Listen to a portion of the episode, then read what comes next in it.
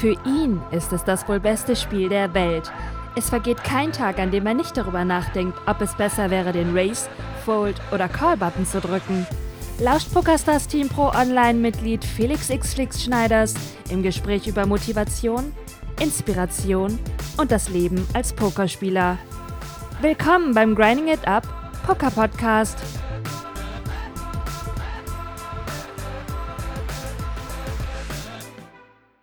Tag, liebe Pokerfreunde, hier ist der Flix. Herzlich willkommen zur Grinding It Up Poker Podcast Folge 29. Ich habe eine gute Nachricht. Ich habe mal wieder ein Turnier gewonnen. Damit möchte ich jetzt nicht angeben, aber es hat dazu geführt, dass wir eine sehr interessante Diskussion geführt haben, wie immer im Live-Training, was wir immer tagtäglich ab 11 Uhr auf Grinding It Up TV machen. Schaut unbedingt mal rein. Vielleicht werdet ihr auch mal irgendwann Teil des Ganzen, wenn ihr eine Frage stellt und die wird aufgenommen oder ihr seid im Voice-Chat mit dabei. Wir haben schon so viele interessante Gespräche gehabt und die ganzen Podcast-Folgen, die wir ja alle erstellt und auch konsumiert haben. Ich bin echt happy über die ganzen Gespräche, die wir hatten, weil die waren so unglaublich produktiv und ich glaube, jeder konnte immer was mitnehmen. Auch aus diesem Gespräch hoffe ich, dass ihr wieder was mitnehmen könnt. Es geht in der Hauptsache um das Thema Heads-Up-Spiel, aber auch noch um ganz andere Kleinigkeiten, so kleinere Mindset-Geschichten und viele Dinge, die ihr vielleicht auch für euer Pokerspiel aus dem Ganzen mitnehmen könnt. Ich hoffe, es gefällt euch. Ich will gar nicht viel drum herum reden. Jetzt geht's los. Viel Spaß mit der heutigen Podcast-Folge. Der Kalkulator sagt, ein knappes Plus EV, wie rechnet sich da noch ein, dass jetzt einen gewissen Prozentsatz auch noch foldet, wenn du schaufst? Das rechnet er nicht aus. Der rechnet nur aus, wenn er optimal agiert. Also, das ist der Prozentsatz, also das ist die Edge, die du hast, wenn der Gegner optimal callen würde. Und ähm, wenn er das nicht macht, hast du sogar eine Riesen-Edge. Also in dem Vierer-Spot, wo der gefoldet hat, habe ich eine Riesen-Edge gekriegt, dadurch, dass er gefoldet hat. Weil er eben gefoldet hat. Das ist massiv. Welchen Platz hattest du jetzt machen? Eins, zwei oder drei Big Porn?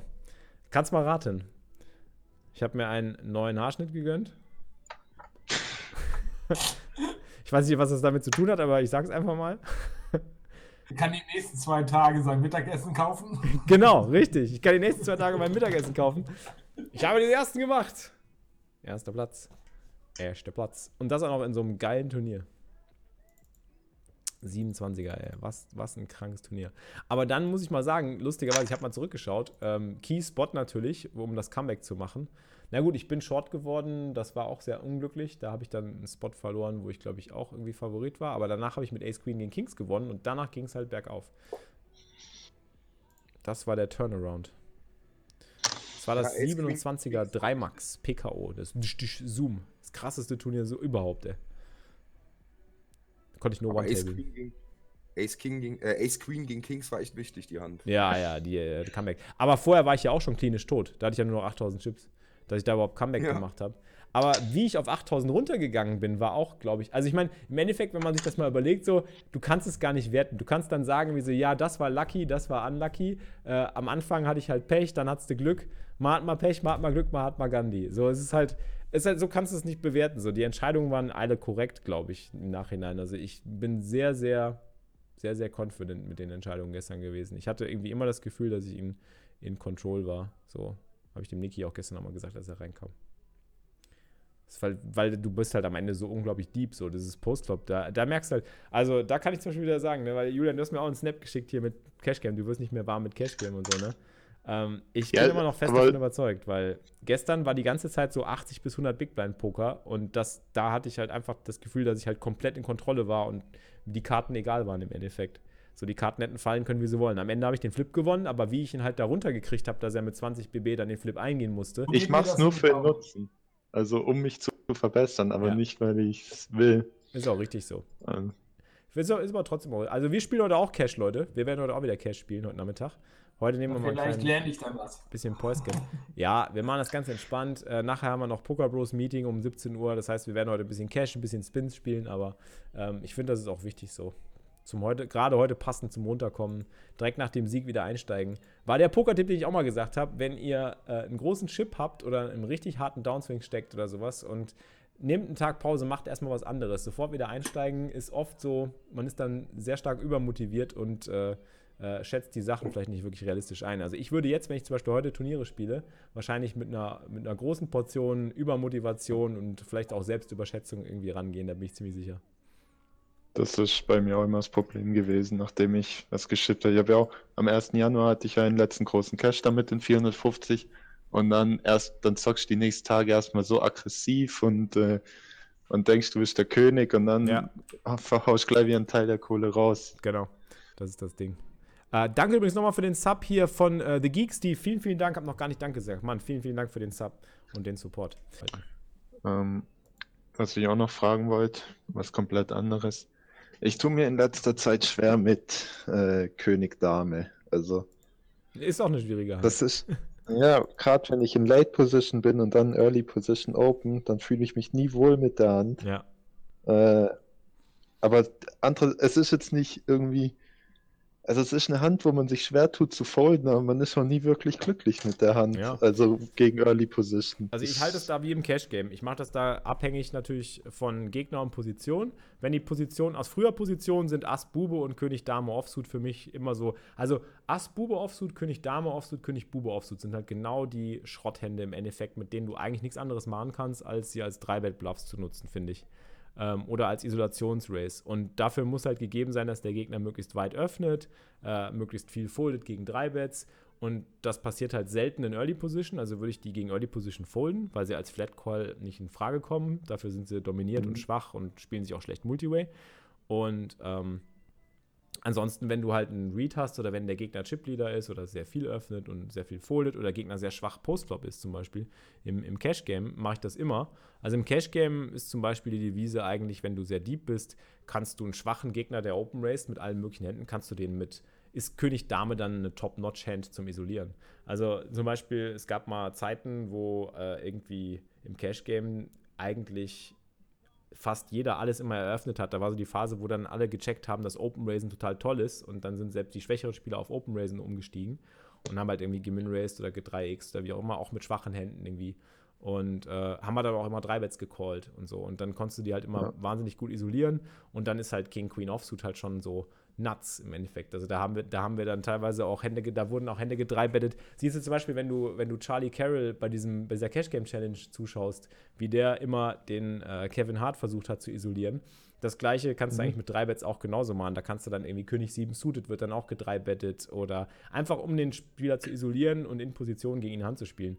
Und da ist König Dame natürlich nuts, aber ähm, gegen einen richtig starken Spieler, der halt eine gute Range konstruiert hat und der sich da gut Gedanken macht, ist das halt dann schon wieder ein bisschen trickreicher. Darf man dann auch nicht immer machen, muss man dann machen, wenn er eine weite Range hat, wenn er vielleicht mehr foldet oder so. Das ist halt schwierig. Also sehr, sehr situationsbedingte Hände. Deswegen Ja. als Default fold sie gegen Early Position.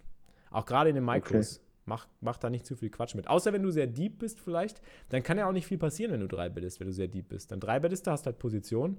Im schlimmsten Fall kriegst du einen Fold mit einer Conti-Bet oder du, du spielst, du kannst halt deinen Top ja noch Pot-Control in Position. Ähm, aber wenn du Short bist und nicht weißt so, wie viel der foldet oder Open Race, dann schmeißt du lieber weg. Wir gehen wir gehen halt wieder, ey, gehen wir heute wieder laden, gehen wir heute wieder, wir hatten mal so einen Laden hier in Köln, ähm, wo wir immer jeden, jedes Wochenende Turnier gespielt haben. äh, Magic-Turniere gezockt haben. laden. Das war so geil, ey. Ja, es war eine geile Zeit. War Hammer. Ja, klar. Beste Zeit. Die beste wahrscheinlich, ne? Ja, einfach super geil. Ich meine, da merkst du halt einfach so, wo deine, wo deine Wurzeln sind. So, wenn ich jetzt zurückdenke, warum ich jetzt so bin, wie ich bin, warum ich jeden Tag irgendwie irgendein Kartenspiel spielen muss hier äh, online, so weiß ich halt warum. So, das sind halt, das sind halt die Roots. So, 17 Jahre. 17 Jahre langes Haar. Flix geht in, in den Comicladen und spielt, spielt Karten und tauscht Karten. Ey. Boah, wir hatten ein richtiges Business mit Karten, das war auch krass. Wir haben richtig An- und Verkauf und, äh, und getauscht und getradet. Das war auch schon ein Grind. Wir haben, wir haben hart gegrindet. Wir sind immer am Wochenende sind wir zu den ganzen Comic-Stores in der Umgebung gefahren, haben irgendwie so einen ganzen, ganzen Kartenfolder immer dabei gehabt und dann immer so die ganzen Karten-Nerds immer unter sich so, ja, ich gebe dir den, wenn du mir den gibst, dann gebe ich dir den noch drauf und so weiter. Und wir haben immer so versucht, die besten Trades zu machen und so. Also, das war schon Hammerzeiten. Ja, nice. Siehst du mal, was so eine Frisur alles äh, an Geschichte drin hat, oder? Ja, Wahnsinn. Ich könnte, ich müssen wir eh mal überlegen. Wir, wir, wollen, wir wollen jetzt viel öfter auch mal hier, freitags machen wir jetzt immer Talkshow und äh, labern halt ein bisschen, können wir mal ein bisschen aus dem Nähkästchen plaudern, da fallen uns bestimmt noch alte Geschichten ein, ähm, die halt gerade beim Pokern oder so oder irgendwie oder beim Streams immer zu kurz kommen. Immer nur Starsnuts, genau wie gestern. Ey, ohne Witz, ne? Ist das eigentlich jemandem aufgefallen, dass ich den Final Table gestern zwei, also komplett mit Starsnuts rasiert habe? Ich habe den, den ersten habe ich mit Neunern rausgenommen und den zweiten auch. Wie krass ist das bitte? Überall, die Neuner verfolgen uns. Nicht umsonst Starsnuts. Ist total krank, wenn man mal drüber nachdenkt, ne? Hier. Aber als du gestern schon irgendwie äh, Heads-up warst, habe ich schon gedacht, pass auf, da, da chippst du. Da, da bist du einfach zu stark im, im, äh, im, im Cash-Game und im Deep Stack. Danke, danke. Das war so ein Spot, so, wo Niki gesagt hätte, ach komm, hab ich keinen Bock, ich mach Deal. So, ich so, yes, jetzt, jetzt komme ich. Nee, ohne Witz, bei Heads Up, da werde ich fuchsig, ey. Ich habe Heads Up Sitten Groß habe ich lange gegrindet. Zwar nicht so ultra profitabel, also ich glaube, ein leichtes Plus habe ich gemacht damals, aber ich habe Heads Up Sitten Groß sehr, sehr lange gegrindet auch nebenbei. Und das hat mir auch mal sehr viel Spaß gemacht. Und was mir auch extrem viel Spaß gemacht hat, was ich auch schon bevor ich zu Turnierpoker geswitcht bin, waren immer diese Saturday Duels, die habe ich immer samstags mal gespielt. Damals, als ich noch nicht gestreamt habe, ähm, habe ich die immer versucht zu spielen. Da bin ich auch immer recht weit gekommen. Ähm, und auch bei den, ich weiß noch, bei dem W-Cube bin ich ja fast mal in die Top, weiß nicht was, Top 18 oder was? Top 18 war ich, W-Cube, ähm, 320er Heads-Up. Das war, da war ich auch echt gut dabei. Also das, da habe ich auch super viel Confidence irgendwie. Heads-Up habe ich irgendwie überhaupt kein Problem, weil ich genau weiß, ich, ich krieg, krieg mich immer gut auf den Gegner eingestellt. So Heads-Up ist, wenn ich einmal ins Heads-Up komme mit einem entsprechenden Stack, der nicht 20 Big Blinds ist, dann bin ich sehr zuversichtlich, dass ich das Ding äh, dass ich das Ding halt kontrollieren kann, zumindest. Ich habe jetzt auch einige Heads-Up and Goes gespielt. Also ich habe im Januar jetzt, keine Ahnung, habe ich angefangen, vor ein, eineinhalb Wochen habe ich angefangen, die mal zu spielen. Habe jetzt 110 und bin ganz leicht profitabel ja, gewesen. Cool. Ähm, was mich aber extrem nervt an Heads-Up Sit and Goes und wirklich Bad Beats und alles dort sind mir scheißegal. Was mich nervt, ist, wenn die Leute mir kein Rematch geben. Da könnte ich doch nicht drehen. Ja, ja. Ja, ja, das ist so. Ja, hier, Spraggy. Spraggy. Ich glaube auch, dass Spraggy die Dinger shippt, weil der extrem gut im Heads-Up ist. Der ist ja Heads-Up-Cashgame-Spieler gewesen. Der hat ja früher nur Heads-Up gespielt. Ah, okay. Und der das kann das richtig gut. Also der weiß, wie die Leute ticken und der weiß, wann die, die Bluffs ziehen und so weiter. Ähm, also Heads-Up ist extrem. Vor allen Dingen, äh, was halt krass ist und was man halt ganz klar merkt, ist, wenn du gegen so starke Turnierspieler spielst, so, jetzt nehme ich mal Niki. Ich weiß ganz genau, wenn ich den, wenn ich den Heads-Up-Grind anschmeiße, also wenn ich den Heads-Up-Grind richtig anschmeiße, dann tilten die irgendwann. Weil die, die, hast, die rasten aus, die haben nicht mehr die Balance, die haben äh, mhm. irgendwann nicht mehr die, die Geduld, das Heads-Up durchzustehen. Und dann bricht halt deren Mindset. Das ist sowieso mentale, mentales Training. Leute, die mir beim Heads-Up zugucken, die langweilen sich zu Tode. Wir hatten irgendwie jetzt drei Heads-Ups, glaube ich, im Stream. Also gestern weiß ich nicht, wie langweilig das war für euch. Also für mich, ich war immer, ich war immer im Tunnel. Mir war das egal. Aber wir hatten schon so viele Streams, ich kann mich erinnern, auch das eine Heads-Up, da kam der Murat, ich weiß es noch genau, als wäre es gestern gewesen, kommt der hinter mich an diesem 11er Zoom-Heads-Up. Der Typ ähm, da, da ist nichts passiert bei dem Heads-Up. Wir haben die ganze Zeit immer nur hin und her, hin und her, hin und her. Und dann habe ich den immer langsam runter, runter, runter, runter. Und er hat es gar nicht gemerkt. Und irgendwann war er runter irgendwie auf 25 Big Blinds und dann ging es rein. Genau wie gestern. Und das ist halt das Ding. Du, du grindest die wirklich runter. Und die wenigsten Leute haben dafür die Geduld und die mentale äh, Stamina, äh, das durchzuhalten und denken halt, die müssten irgendwelche geilen Plays machen im Heads-Up oder die müssten irgendwie voll krass den Gegner ausspielen oder an die Wand spielen oder hier fett Check raisen und dann noch einen dicken Bluff auf dem River durchziehen, ohne zu merken, dass genau das das ist, wo du den Leuten in ihre Strategie reinspielst. Also mir spielst du genau in die Strategie. Jetzt kann ich jedem von euch erstmal verraten, wie man mich, wie man mich jetzt abschlagen kann.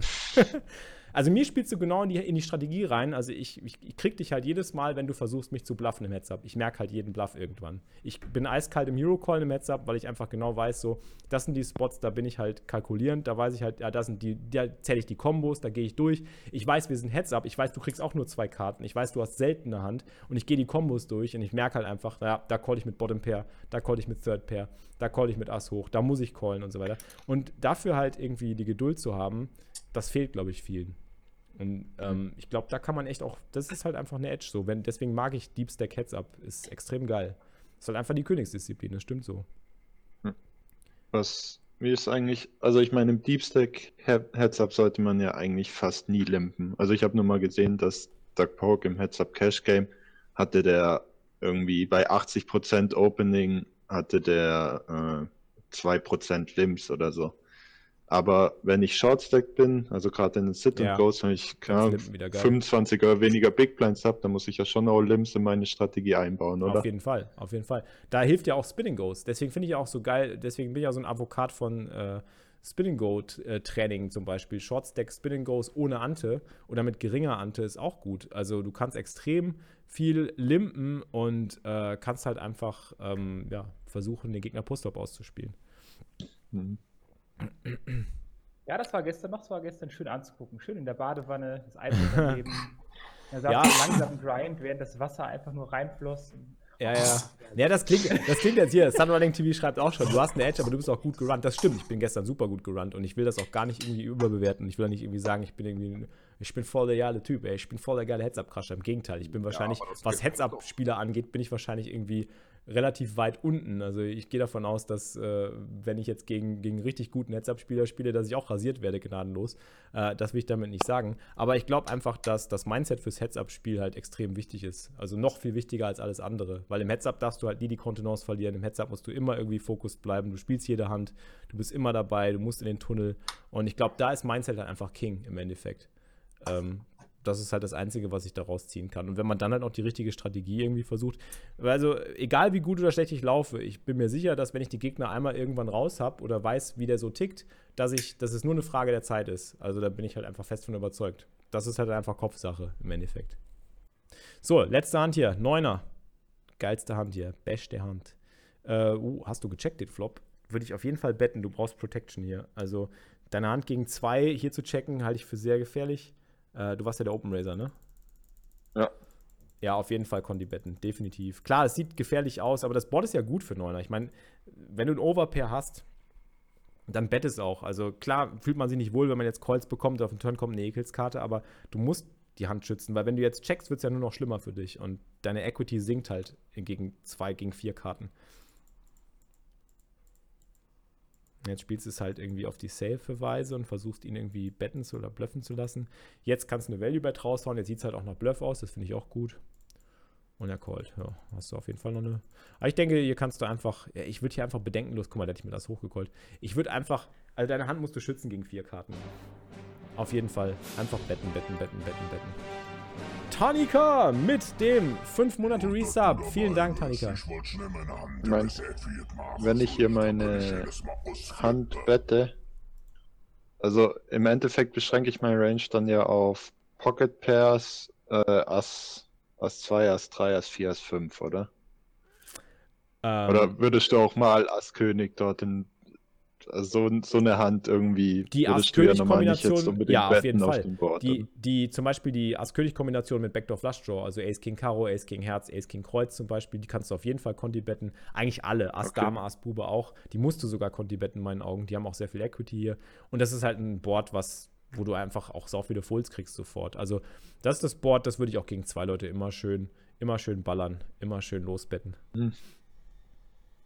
Ja, ich, ich, wie gesagt, ich bin gerade äh, stark am äh, Range austüfteln Ja. und überlegen. Aber ja, ist natürlich extrem schwierig. Ja, ja, klar, das ist halt, das Also- ist auch das Schwierigste. Das ist das, was man wirklich in harter Arbeit machen muss. Aber da hast du auch als Cash-Game-Spieler schon mal zumindest einen groben Vorteil, weil du das schon mal gemacht hast. Also ähm, Betting und Checking und Check-Calling und Check-Raising-Ranges irgendwie mal zu konstruieren. Da helfen dann zum Beispiel so Tools wie so Solver. Die können dir halt zumindest schon mal eine grobe Richtung Ja. vorgeben. Da kann man dann schon mal mit so Solvern arbeiten. Die können ja gewisse, gewisse Aber bist du halt vorgeben. arm, wenn du die kaufst. Ja, das, das ist nicht ohne. Die rechnen halt auch hart.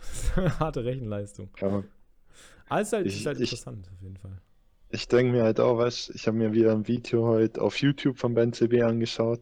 Oder halt so das halbe Video, weil ich, ich kann mir nicht zu viel von diesem Content auf einmal reinziehen, weil sonst schalte ich irgendwann zu arg Ja, ab. ja. Ich muss da wirklich auch da sein, sonst Ja. bringt's ja nicht. Und dann, keine Ahnung, dann äh, von seinem, der hat, hat doch am Sonntag wurde doch Dritter im 2K In dem Turnier. 2K, ja, ja, richtig. Ja. Mhm. Und davon vom Final Table, wo sie äh, noch zu viert sind, dann sagt er halt auch die ganze Zeit so, ja, er hat da kaum 9x in seiner Range und so Sachen. Und ich denke mir so, warum denn? warum hat er das? ja, das musst du rausfinden. Das musst du wirklich rausfinden. Aber ja, das ist auch, richtig. du musst aber überlegen, das sind natürlich, du musst das immer, du darfst, man darf das nicht überbewerten. Man muss halt auch überlegen, der denkt ja auch in anderen, in anderen Richtungen. Der denkt ja jetzt auch, er hat neun, kaum 9x in der Range, weil er weiß, dass seine Gegner das wahrscheinlich auch so sehen werden. Das ist ja die eigentliche Herangehensweise. Ob das jetzt auf einem 550er mini sun marathon den Peter Schlönske interessiert, dass du kaum 9x in deiner Range hast, ist halt die andere Frage.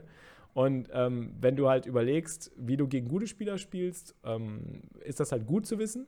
Wenn du gegen schwache Spieler spielst, dann wirst du das überbewerten und wirst das vielleicht irgendwie, äh, dann wird dich das nicht wirklich praktisch agieren lassen. Genau wie zum Beispiel mit den Neunern, mit dem Check hier. Du hast dir halt zu viel Gedanken drüber gemacht. Du hast es quasi ja. kaputt gedacht, so im Endeffekt. Obwohl es viel leichter gewesen wäre. Bett, fertig. So, mach's dir nicht zu schwer ja. in solchen Situationen, sondern guck, was das Praktischste für deine Hand hier ist. Und das Praktischste ist halt einfach eine Bett gegen zwei, weil du willst auf keinen Fall, dass irgendwie vier Karten gegen die spielen mit irgendeiner Turnkarte. Ja. Und ich glaube, das, das ist auch so eine Situation, da merke ich, wenn ich zum Beispiel hier so hier bei uns in der, ich sag mal, in Anführungszeichen in der Kneipe live, äh, Live-Poker spielen gehe und die Leute so komplett alles spielen, ne? Ich glaube, dann man, man neigt dazu, total komplex zu denken und oh, hm, was könnte er wohl und das hat er wohl nicht und auf einmal wirst du da aus UTG ja. von, von vier, drei offsuited oder sowas, ne? Der Moment, wo du damit anfängst, geht's, gehst, geht's in so eine Spirale und die Spirale führt dann nur noch nach unten. da hast du dann ja, Genau das ist das, warum ich online so lustlos bin, Cash Game zu spielen und doch einfach äh, SNG und Turnierspieler bin. Ja, bei Cash Game muss man auf jeden Fall ein bisschen, bisschen äh, Vorarbeit leisten, das ist schon wichtig.